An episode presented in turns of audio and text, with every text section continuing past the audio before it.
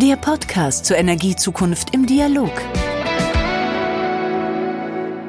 Hallo und herzlich willkommen zum Podcast der Stiftung Energie und Klimaschutz. Für alle, die die Stiftung noch nicht kennen, die Stiftung Energie und Klimaschutz ist eine gemeinnützige Stiftung der NBW Energie Baden-Württemberg AG, die das Ziel hat, die Zusammenhänge zwischen Energiewirtschaft und Klimaschutz zu beleuchten und damit einen Beitrag zum Klimaschutz zu leisten.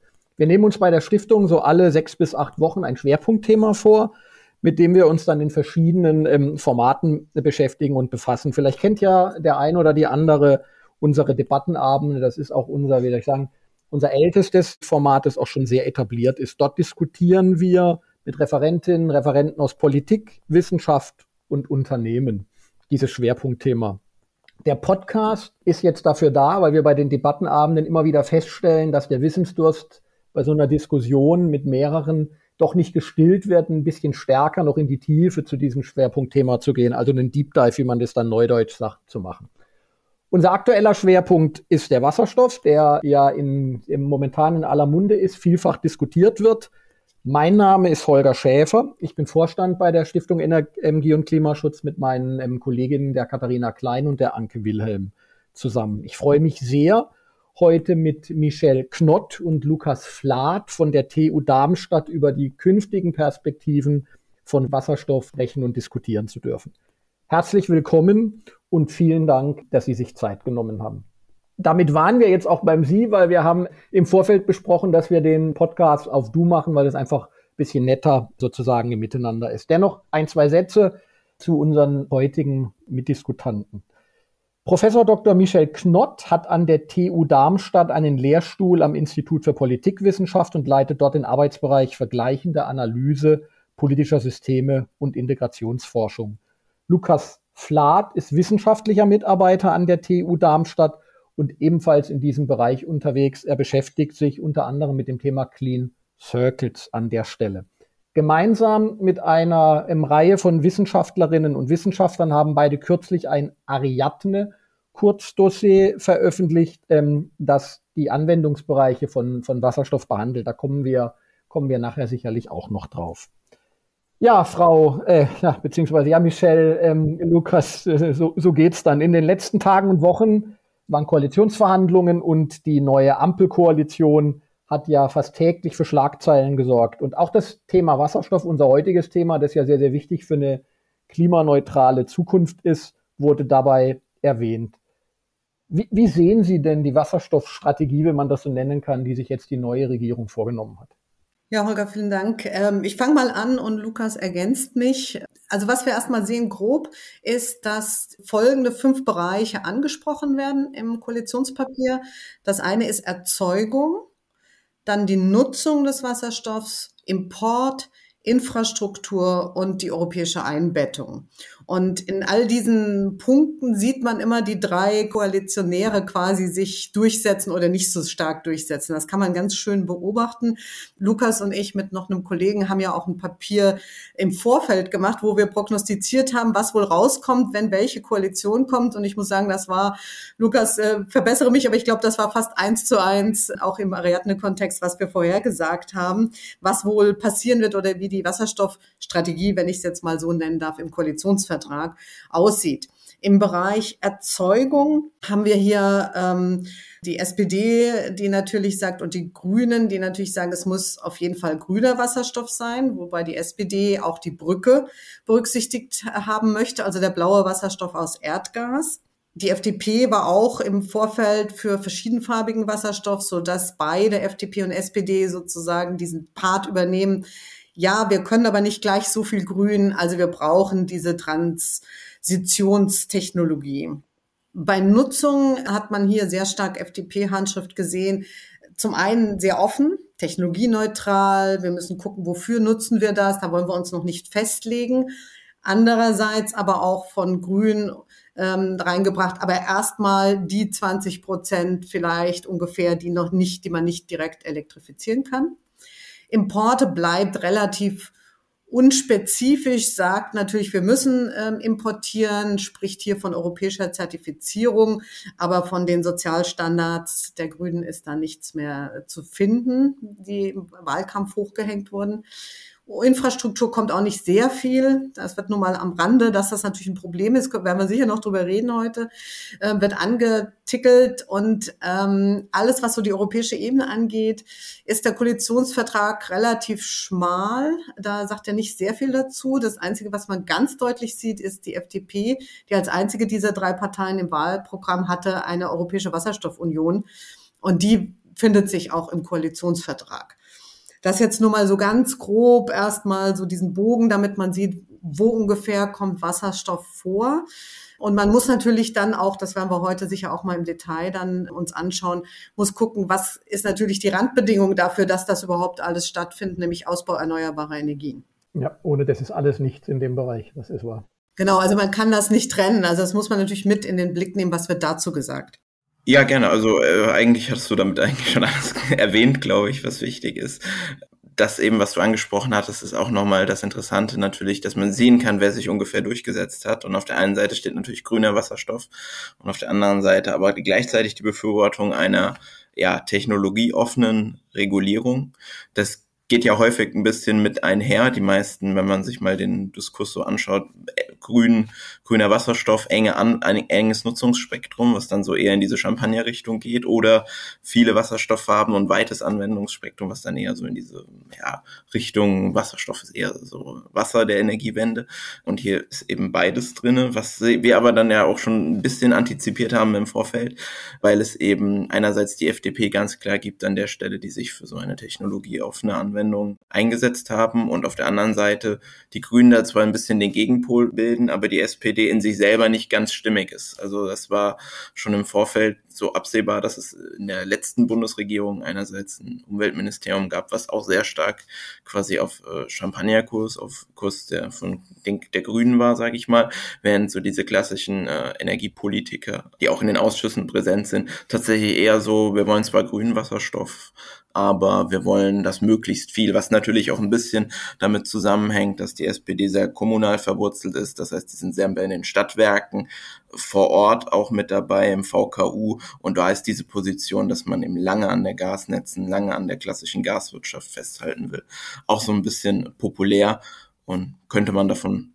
das wäre jetzt ist natürlich Spekulation, aber ist äh, wahrscheinlich auch ein Aspekt, der relevant ist an der Stelle. Ihr hattet ja gerade gesagt, ihr habt sozusagen auch aus dem Ariadne heraus antizipiert, was kommt raus, ähm, sozusagen, je nachdem, welche, welche Koalition sich am Ende auch findet. Aber wenn ich wieder zurückgehe, was kam denn bei euch ähm, in diesem Dossier, in dem Ariadne-Papier raus? Was waren eure Ansatzpunkte? Was waren die Zielstellungen? Und was habt ihr, ja, wenn man das sagen kann, rausgefunden, in Anführungszeichen? Ja, da fange ich mal auch an. Das erste ist natürlich klar, also ähm, erneuerbare Energien ausbauen auf Teufel komm raus. Da sind wir, also wir haben ja verschiedene Produkte auch in, in dem Ariadne-Kontext. Wir haben auch, also die Kollegen, ich nicht, haben auch Szenarien gerechnet und da ist ganz klar, das ist natürlich immer, immer der erste Punkt. Ne? Erneuerbare ausbauen, Ansonsten brauchen wir nicht mehr weiterreden, weil dann wird es nichts geben, woraus man äh, grünen Wasserstoff machen kann. Das war so der eine Punkt. Äh, wie kann das gehen? Und ähm, also wie viel muss wann wie ausgebaut werden? Das ist ein ganz großer Punkt. Zweite, direkte Elektrifizierung muss natürlich sowohl Verkehr als auch Wärme, sonstiges muss natürlich vorangetrieben werden. Und dann das quasi, im Papier nennen wir das No-Regret-Maßnahmen, also das mit Wasserstoff umgesetzt werden, was ganz klar erstmal nicht quasi direkt elektrifiziert werden kann. Wir haben auch gesagt, naja, ganz ohne blaue Wasserstoffbrücke kann es nicht gehen. Also das wird natürlich, also wir sind ja nicht in Utopia. Wir wissen, dass man kann nicht einen Markthochlauf von einem auf ein andere Jahr machen. Das ist klar, dass da was sein muss. Die Frage ist nur, wie muss der ausgestaltet werden? Der Koalitionsvertrag äh, redet sehr viel von neuen, modernen Kraftwerken, die, und jetzt kommt die grüne Handschrift, HD Ready sein müssen. Das haben wir jetzt so nicht gesagt, aber wir haben auch hier gesagt, naja, wir brauchen CCS-Technologie natürlich, um das zu machen, sonst macht das alles gar keinen Sinn. Haben aber natürlich gesehen, naja, ganz, ganz ohne Brücke wird's nicht gehen. So dass wir einiges gesagt haben, wie kann so ein Markthochlauf äh, gelingen. Wir sagen aber auch ganz deutlich, ohne Importe ist es nicht machbar. Schätzungen variieren so ein bisschen, aber so um die 80 Prozent müssen wir sicher importieren. Dazu gab es nochmal ein extra Ariadne-Papier, deshalb ist das in diesem gerade angesprochenen von dir, Holger, Papier nicht so stark drin, aber das andere Papier sagt auch, wir brauchen das und wir müssen uns dann große Gedanken drüber machen, mit wem, wie abgesichert, welche Rolle soll die EU dabei spielen. Es muss zertifiziert werden. Wir können nicht einfach nur importieren. Wir müssen auf Qualitätsstandards da auch schauen in diesen Ländern. Wie teuer wird das werden? Wie sieht die Infrastruktur aus? Wo müssen dann die Netze her? Also aus welchen Richtungen müssen die quasi kommen, die Übertragungsnetze etc. Wenn, ähm, Lukas, ich gucke mal in deine Richtung. Ich, jetzt, jetzt hatte Michelle ja so ein paar Anwendungsfälle. Also da war die, die, die Mobilität dabei, da, da war das Thema Industrie sehr stark dabei. Wenn man das so ein bisschen, kann man das auf eine Zeitschiene geben? Weil du hattest ja auch gesagt, Michelle, direkte Elektrifizierung dort womöglich also für mich zumindest stellt sich immer die Frage, wenn ich das so auf eine Zeitschiene nehme, ja, irgendwann jetzt vielleicht direkt macht es keinen Sinn in der Wärme, aber wer weiß in, ich weiß nicht, in 50 Jahren, ich weiß nicht, wie man da den Zeitplan, das ist zu lange, wenn wir klimaneutral sein muss, aber wenn wir in 20 Jahren geht, man muss ja vom Ende her so ein bisschen denken, weil dann, also für mich zumindest, man kommt aus dieser Champagner-Diskussion raus. Ähm, ein wenig. Weiß nicht. Vielleicht kann ich gerade noch ergänzen, was ich äh, damit gemeint habe, bevor Lukas noch dazu stößt. Das macht vor allem bei Wärmer eben im Bereich Wärmenetze, ne? Also wie kann man quasi eine Wärmenetze betreiben? Ich weiß nicht, ob sich das durchsetzen wird als Einzelmaßnahme in den Häusern. Das scheint mir eher nicht der Fall zu sein. Aber Wärmenetze, und da sitzt auch der Koalitionsvertrag an, sagt, Wärmenetze ist natürlich eine Option und das haben wir auch geschrieben. Und diese Wärmenetze könnten natürlich mit Wasserstofftechnik auch befüllt werden, ja. Das ist natürlich aber auch Infrastruktur, die in die, in die Städte muss. Und jetzt kommt es ein bisschen drauf an, wie viel haben wir bis dahin schon äh, direkt elektrifiziert. Das ist natürlich das erstmal schnellere wahrscheinlich, würde ich mal vermuten. Und die Wärmenetze, das braucht natürlich viel Planung, viel Vorlauf, viel Wasserstoffhochlauf erstmal. Das sehen wir auf jeden Fall nach 2030. Ich kann das auch gerne noch kommentieren. Äh, ich habe mich jetzt jüngst sehr viel mit Bundesländervertretern unterhalten, die ja da auch nochmal vielleicht teilweise andere Perspektive haben. Und da ist das im Grunde auch. Wir sehen zwar unterschiedliche Interessen, sag ich mal, Standortinteressen, je nachdem, wenn man wo in Deutschland spricht.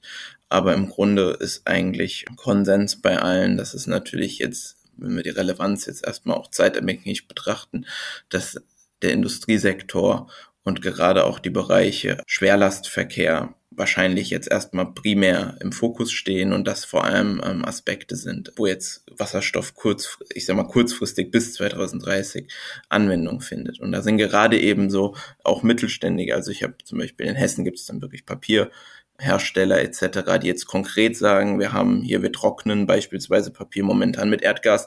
Wir könnten uns das schon vorstellen, das auch mit Wasserstoff zu machen.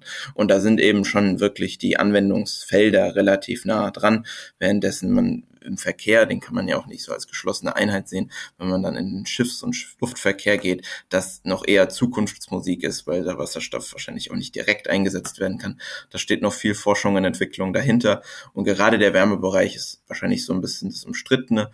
Da gibt es natürlich den Gebäudebereich, da ist es eher unrealistisch, zumindest kurzfristig, da sind sie sich auch alle einig. Was die Rolle langfristig ist, das, das wird diskutiert, ob es überhaupt zukünftig noch quasi molekulare Energieträger geben sollte ähm, oder alles elektrifiziert wird. Wie gesagt, das wird diskutiert. Ähm, aber gerade so ja zentrale Lösungen mit irgendwelchen ähm, ja, KWK-Kraftwerken, die mit Wasserstoff gespeist werden, das eben über Wärmenetze dann zu vertreiben. Das wird in einigen Teilen auch schon, sage ich mal, mittelfristig ab 2030 durchaus äh, als realistische Chance gesehen.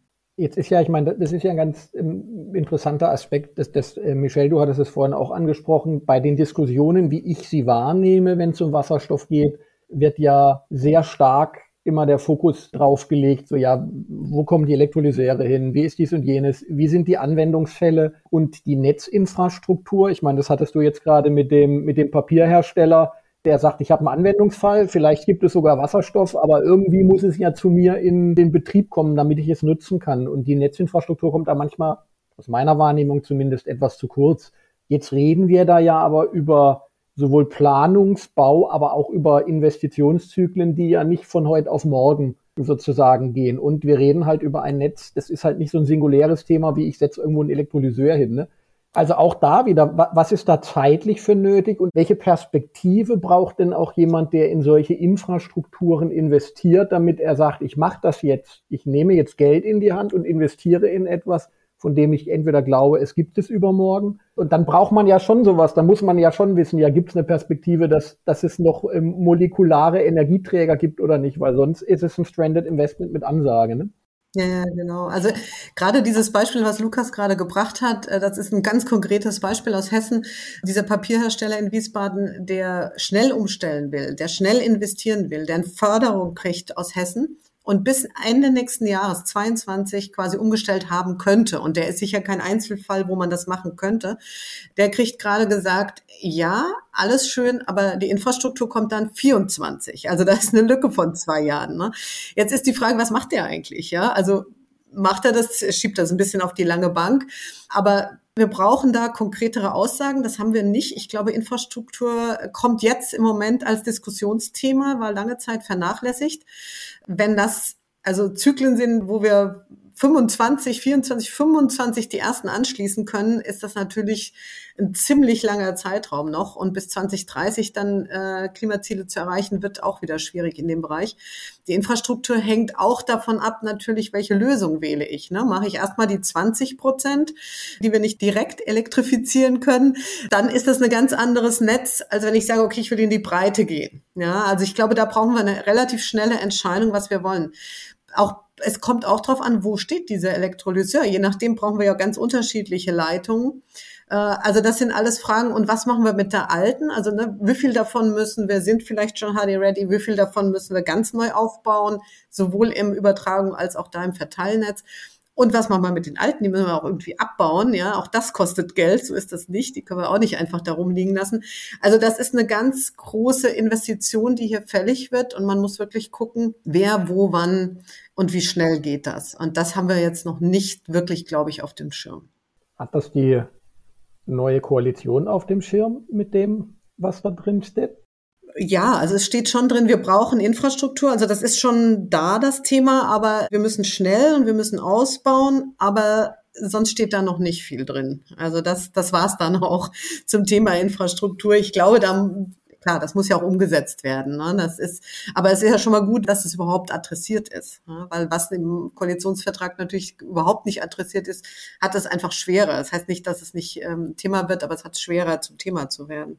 Vielleicht würde ich gerne auch nochmal auf einen Punkt den vielleicht ganz kurz hervorheben, weil ich den sehr interessant finde in der Thematik. Äh, Michael, du hattest es angesprochen, gerade die Kosten, auch wenn das Gasnetz irgendwann zurückgebaut werden wird das wird ja über laufende finanziert, es wird ja laufend heutzutage über die Gaskunden finanziert. Die würden dann ja perspektivisch auch da rauslaufen, beziehungsweise die, die können, würden dann ja früher wechseln. Und das ist vielleicht auch ein interessanter Aspekt, den ich hier sehe, ist immer die Verteilungsfrage, weil wenn wir natürlich heute jetzt ein Familienhausbesitzer haben, die switchen können auf äh, eine Wärmepumpe, gibt es immer noch in den Städten gerade in größeren Blocks, sage ich mal, Leute mit einer zentralen Gas- oder Ölheizung, die werden auch noch sehr lange an diesem Netz hängen, wahrscheinlich bis zuletzt. Und die müssten dann quasi zwangsläufig die Umstellung, die, ja, das, was die Netzbetreiber dann verlangen, um das Ganze zurückzubauen, um auslaufen zu lassen oder umwidmen zu lassen, die würden dann dafür aufkommen. Und das, finde ich, ist eine interessante Komponente, die man mal näher betrachten muss, gerade vor dem, ja, Aspekt Verteilungsgerechtigkeit, das ja immer in der Energiewende ein wichtiger Faktor ist. Und gerade das, da hängen noch sehr viele Fragezeichen dran, auch wie das jetzt überhaupt der Aufbau finanziert wird.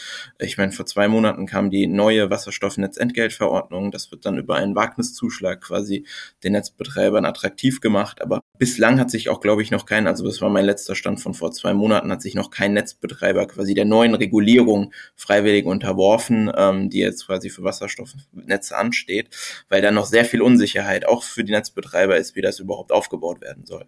Na, letztlich auch, wenn ich das, nur eine Frage noch dazu, weil das ist ja, das ist ja ein spannender Aspekt, weil der heißt ja, ich, ich, ich überspitze jetzt bewusst, äh, so ein bisschen die letzte Kundin oder der letzte Kunde zahlt den Rückbau ähm, sozusagen der Gasinfrastruktur und der erste Kunde zahlt den Aufbau der Wasserstoffinfrastruktur. Also wenn man wieder bei der Papierfabrik bliebe, ich weiß nicht, wie hoch so ein Wagniszuschlag sein müsste für den Netzbetreiber, wenn er erstmal nur den einen Kunden hat, dann bleibt der beim Gas. Das ist ja für den nicht attraktiv, wenn er die ganze Vorinfrastruktur alleine tragen würde.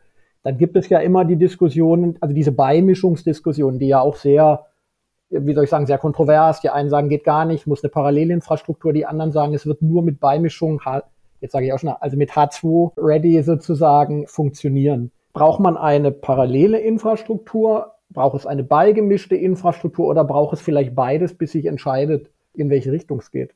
Ich finde es total schwierig zu beantworten. Wie, wie ist denn da ähm, eure Perspektive drauf? Es ist, ich finde, das ist somit die schwierigste. Also, weil wir müssen uns dann ja auch als Politikwissenschaft auf die Ingenieure verlassen und äh, viele machen plausibel, mehr als zehn Prozent Beimischung wird schon schwierig. Das käme ein bisschen drauf an, die Zahlen habe ich aber einfach nicht. Wie viele der Netze sind schon mit neuer Technik verlegt? Wie viel Altbestand haben wir denn eigentlich? Über wie viel Altbestand reden wir, wo gar nicht viel geht? Also ich glaube, wir müssen, äh, wie du gesagt hast, Holger, mit beidem erstmal leben. Also das wird richtig teuer. Ne? Das sind wirklich Milliarden pro Jahr, die da investiert werden müssen. Beimischung hängt, also Beimischung wäre ja unmittelbar ja auch da äh, interessant, wenn es wirklich im Wärmesektor eine Rolle spielen würde. Ansonsten müsste es ja quasi nochmal getrennt werden, weil das ist ja der Punkt, dass es für die meisten anderen Anwendungen, das heißt in der Industrie oder auch, ich sag mal, der, im Verkehr für irgendwelche Wasserstofftankstellen, nochmal separiert werden müsste. Und da sind wohl Membranen in der Entwicklung, aber wie gesagt, das ist dann Aufgabe der Ingenieure, das zu finden. Und dann stellt sich immer nur die Frage, vielleicht die etwas einfacher zu klären ist, ob es das ja wert ist am Ende, jetzt äh, das beizumischen oder ob es wirklich erstmal nur reine Anwendungen braucht und dafür reine Netze. Aber wie gesagt, das einzuschätzen ist schwierig zum aktuellen Zeitpunkt.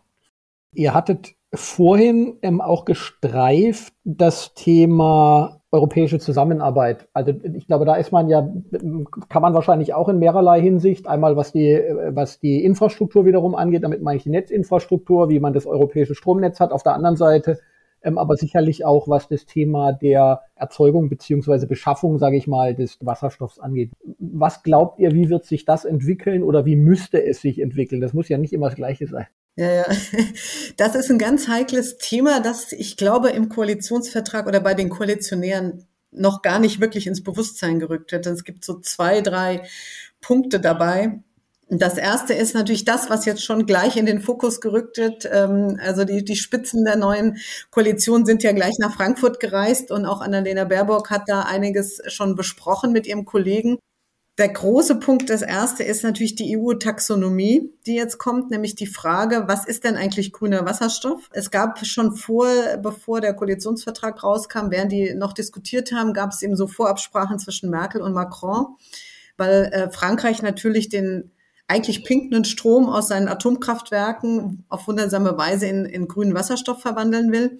Das war ja der Deal. Ja, okay, wir stimmen zu als Deutsche, wenn ihr unseren Erdgasbrücken blauen Wasserstoff in grünen Wasserstoffplänen zustimmt.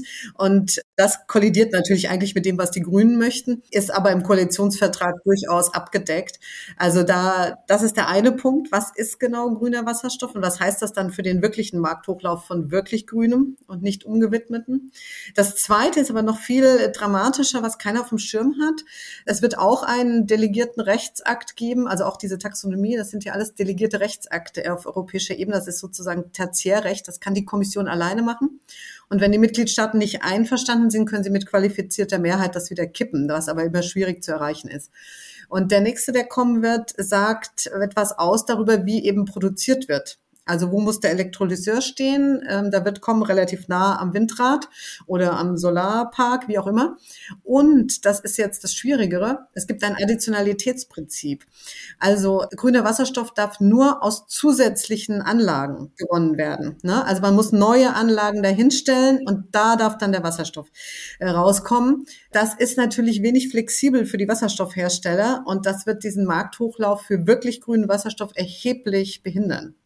Das macht natürlich Sinn wiederum, dass man sagt, okay, nicht die neue Technologie kommt, irgendwann lohnt sich's und man greift den ganzen grünen Strom ab. Das steckt ja dahinter, ne? das wollen wir verhindern, das macht schon Sinn, aber Jetzt kommt es ein bisschen genau auf die Ausgestaltung an. Ne? Sind zum Beispiel Elastspitzen, darf man die auch mit abgreifen? Also wir wissen noch nicht so ganz genau. Er ist noch nicht da. Es liegt ein bisschen was, aber man weiß nicht ganz genau, was drinstehen wird. Aber das könnte noch mal ein wirkliches Nadelöhr werden für den Markthochlauf des wirklich grünen Wasserstoffes. Und ich glaube, das hat noch nicht jeder wirklich auf dem Schirm, weil das ist innerhalb der erneuerbaren Energienrichtlinie. Dieser delegierte Rechtsakt. Da sagt die Bundesregierung noch, ja, da, das wollen wir ähm, auf jeden Fall, äh, die soll so kommen, wie sie kommt. Und ich denke immer, wisst ihr genau, was da drin stehen wird oder was begleitendes äh, Tertiärrecht da sein wird, ja? Also das würde letztlich bedeuten, dass man immer einen, quasi einen Windpark zusätzlich bauen müsste, wenn man einen im Elektrolyseur haben muss. Okay, das ist natürlich in der Tat eine Herausforderung, weil zumal. Das ist eine Herausforderung. Ich meine, es steht ja, es steht ja auch im Koalitionsvertrag, zwei Prozent der Fläche, ne? Wenn man das, wenn man das mal umrechnet auf Windräder, dann wären das bis zu 38 neue Windräder pro Woche.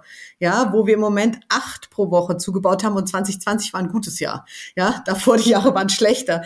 Also allein diese, dieser Zahlenvergleich zeigt ja, was für eine enorme Menge. Ne? Und von diesen neuen, dann könnten dafür welche genutzt werden für, für Wasserstoff. Also das sind wirklich, das muss man erstmal überhaupt hinbekommen. Ja, das tatsächlich, das würde dafür sprechen, im Prinzip, dass erneuerbarer Strom ein Überflussprodukt ist, was er halt in, noch in keinerlei im Hinsicht. Relation steht. Und dann stehen ja auch so Zahlen drin im Koalitionsvertrag. Wir brauchen ungefähr 750 Terawattstunden an Strom, 80 Prozent davon erneuerbar. Ich glaube, das wird alles nicht reichen. Also wenn wir das alles, was wir möchten, direkt elektrifizieren, also meiner Meinung nach brauchen wir mehr. Also wir werden dann auf 900 eher so in Richtung 900 marschieren müssen, Terawattstunden.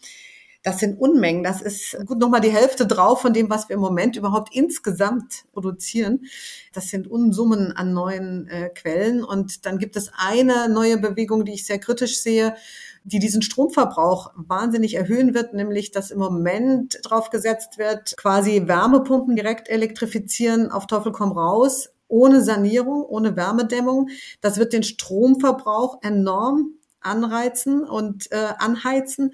Äh, da sind die, selbst die Elektronetze nicht drauf ausgelegt. Da werden wir neue Infrastruktur äh, brauchen. Und vor allem wird weiterhin mehr grüner Strom als ohnehin schon geplant verbraucht werden. Und das, glaube ich, könnte für den Wasserstoff wirklich kritisch werden.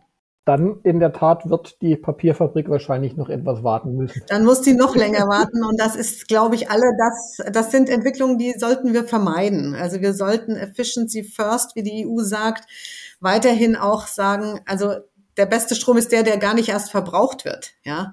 Und nicht jetzt sehen, äh, Strom wird ein Massengut und ist egal, Hauptsache wir direkt elektrifizieren. Das wird unser, also das werden unsere Erneuerbaren einfach nicht hergeben.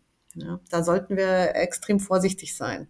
Wir sind jetzt sozusagen zeitlich, was unseren Podcast angeht, ein wenig auf der äh, Zielgeraden, auch wenn äh, das Thema, ich, ich meine, wir haben jetzt gerade mal ein bisschen an der Oberfläche gekratzt, hat man jetzt gemerkt, das ist ja ähm, wahnsinnig facettenreich und wahnsinnig komplex an der Stelle. Was wir immer gerne zum Abschluss nochmal machen, wir sind uns jetzt noch nicht ganz sicher, ähm, ob wir sozusagen noch im alten oder gleich zu Beginn des neuen Jahres diesen Podcast schalten können. Also entweder wird es sozusagen ein Wunsch in das neue Jahr oder für das neue Jahr.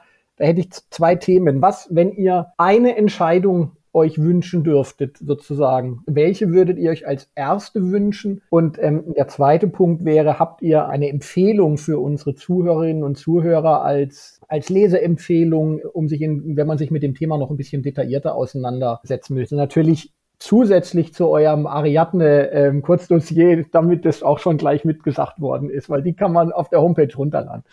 Genau, wir haben ja auch noch mehr als nur das eine Kurzdossier, um den Werbeblock etwas auszudehnen. Also äh, da gibt es zu jedem dieser jetzt eigentlich angeschnittenen Themen, da kommen auch noch in den nächsten Wochen welche, also auch die Studie, die Lukas auch sehr stark mitgeschrieben hat zur dezentralen Wasserstoffstrategien äh, in den Bundesländern und den zusammen der Kooperation quasi mit dem Bund Bund.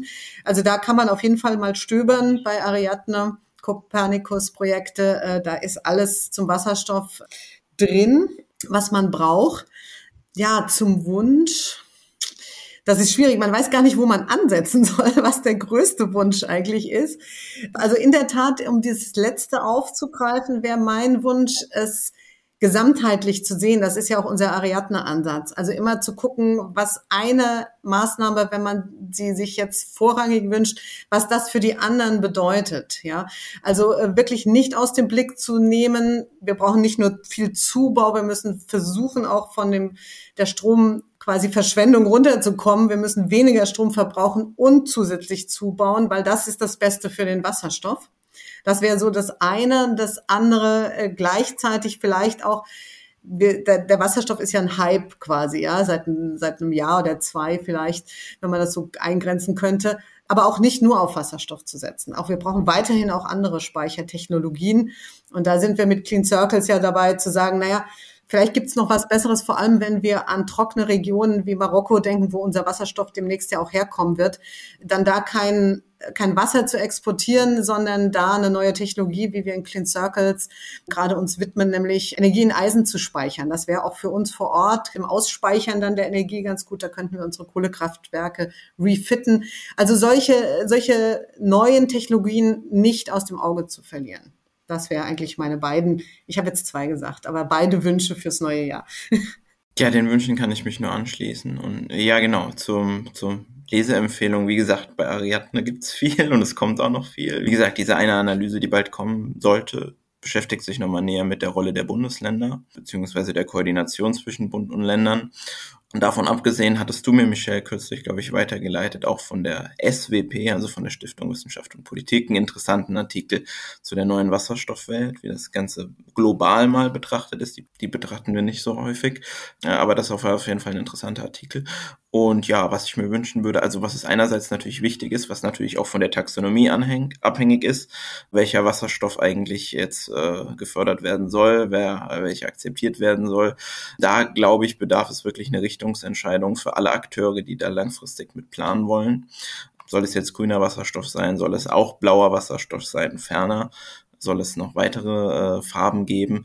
Und das könnte man natürlich auch undogmatisch machen, abhängig dieser Farbenwelt. Ich glaube, die wird nicht überall so intensiv diskutiert wie hier in Deutschland, dass man das vielleicht auch rein numerisch irgendwie anhand von CO2 Grenzwerten der jeweiligen Wasserstoffzertifizierung, sag ich mal, festmacht. Und das wäre, glaube ich, das, was momentan wirklich wichtig ist und was Planungssicherheit geben würde. Dann würde ich mir auf jeden Fall, auch äh, wenn ich mich selber nicht gefragt habe, ich würde mir auf jeden Fall wünschen, dass die Europäische Union, dass Europa da eine führende Rolle mitspielen wird, weil ich glaube, dass es ein unglaublicher Wettbewerbsvorteil und auch sicherlich dann einen Booster für alle anderen Regionen geben kann, wenn es eine Industrieregion wie die europäische sind, kriegt.